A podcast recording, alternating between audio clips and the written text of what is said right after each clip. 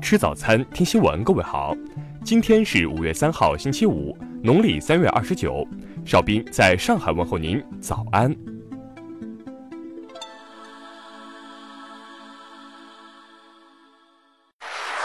首先来关注头条消息：泰国国王宣布赐婚，王后是他的保镖。泰国王室一号在王室公报宣布，泰王哇吉拉隆功。将与王室卫队副指挥官苏提达成婚，并正式册封她为王后。此时，距离瓦吉拉隆功正式加冕仪式还有三天时间。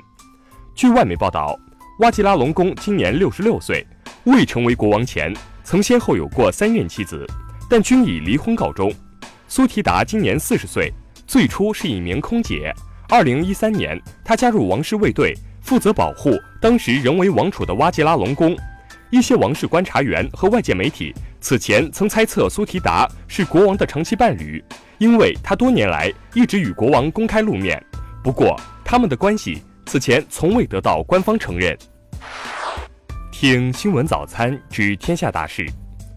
五一当天，全国安全形势平稳，全国未发生较大及以上生产安全事故，未发生造成人员伤亡和较大以上的自然灾害。香港入境事务处二号公布，黄金周首日出入境旅客数量共逾六十三万人次入境，其中内地旅客有逾二十八点七万人次。在官方陆续推出“六稳”政策、逆周期政策的背景下，今年一季度中国经济运行好于预期，开局良好。二零一九年，三十七个省市二零一九年棚改套数共计两百八十五点二九万套。较二零一八年五百八十八万套的计划改造套数减少近百分之五十一。五一劳动节中午时分，台湾各工会团体集结近万人，以“多休假、多保障”为主题，向台当局进行游行示威活动。生态环境部近日确定，将深圳、包头、铜陵、威海、重庆主城区、绍兴、三亚、许昌、徐州、盘锦、西宁。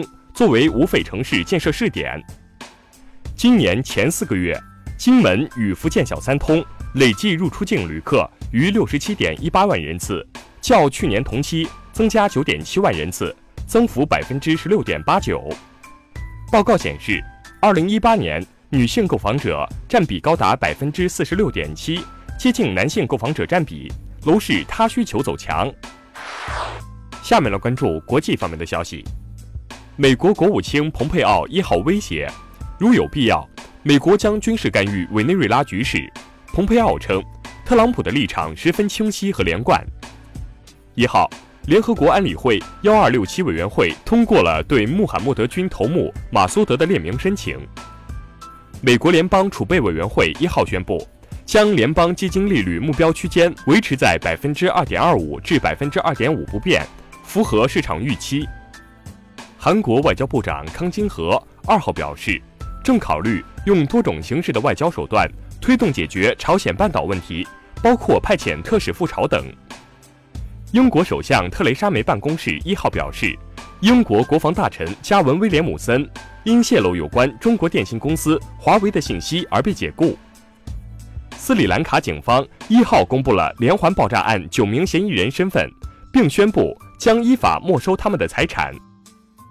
民调显示，一千零一十名法国调查对象中，百分之五十四的人支持原样重建巴黎圣母院，百分之二十五的人支持在重建过程中添加现代建筑元素。英国伦敦地方法院于二号开始审理向美国移交维基揭秘创始人阿桑奇的问题。下面来关注社会民生方面的消息。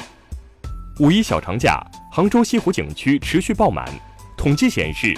一号西湖景区共迎来中外游客、市民六十点七八万人次，同比增加百分之五十四点八五。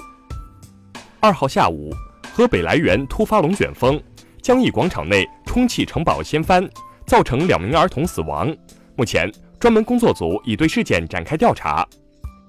近日，网上一段砸车视频称，有游客到岳阳市平江县旅游时遭殴打砸车。对当地旅游形象造成严重影响。经调查核实，此事属网络谣传。日前，四川阆中一名男子为逃避一百四十元通行费，多次强行闯卡，因涉嫌寻衅滋事罪，该驾驶员被警方依法刑事拘留。近日，深圳罗湖区发生一起车祸，肇事司机让自己的孪生兄弟来顶包，不料遭到拒绝，最终该司机因酒驾被刑拘。最后来关注文化体育方面的消息。二号晚，足协杯进行第四轮最后一场比赛。江苏苏宁四比零大胜河北奥力精英，轻松晋级。羽毛球奥运积分赛首战新西兰赛第二轮争夺，林丹和小将孙飞翔分别击败对手闯进八强，女单李雪芮和王芷怡携手过关。一号《生活大爆炸》最后一集宣布杀青，预计将于北京时间十七号早上八点播出。近日。有研究团队通过安徽省东至县的华龙洞进行连续五年的系统发掘，发现距今约三十万年的古人类化石三十余件。以上就是今天新闻早餐的全部内容，请微信搜索 xwzc 零二幺，也就是新闻早餐拼音首字母再加数字零二幺。如果您觉得节目不错，请在下方拇指处为我们点赞。一日之计在于晨，新闻早餐不能少。咱们明天不见不散。